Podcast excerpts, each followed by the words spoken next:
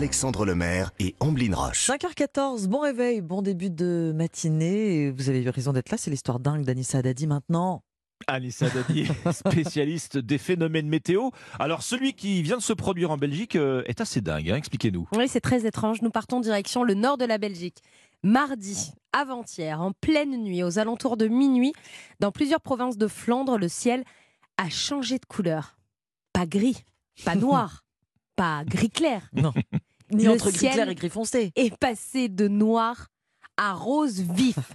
Pas le rose clair que l'on peut connaître certains matins de printemps ou d'été avant une belle journée. Vous savez, on a toujours un petit ciel assez rose avant que le soleil ne se lève. Non, là, le ciel, mardi, est devenu rose vif, je dirais même plus fuchsia, presque rouge. C'était très impressionnant. Pour vous en rendre compte, nous allons d'ailleurs poster la photo Oui.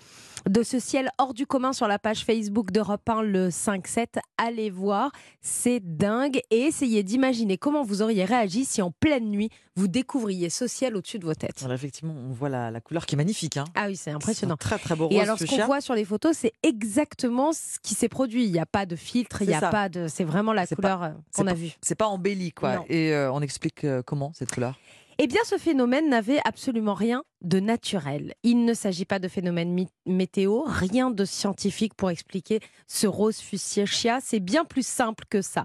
En fait, la commune de Cruissem possède de très grandes serres de production de tomates.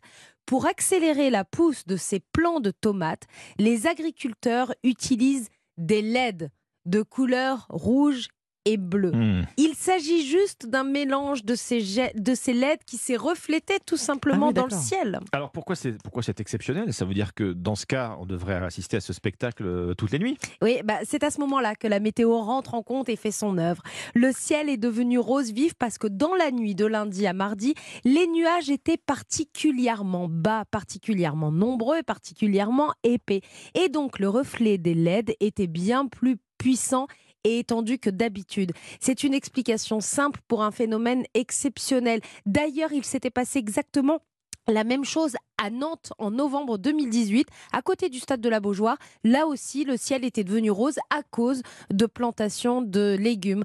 En attendant, une chose est sûre, je ne sais pas si le ciel va redevenir rose du côté des Flandres, dans le nord de la Belgique, mais on connaît le nouvel hymne des habitants.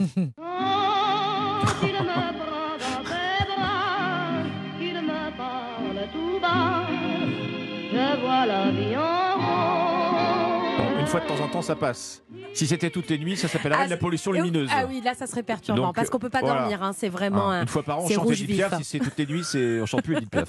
Non, c'est vrai que c'est perturbant. Une fois comme ça, pour en parler à la radio, c'est rigolo. Merci Alissa.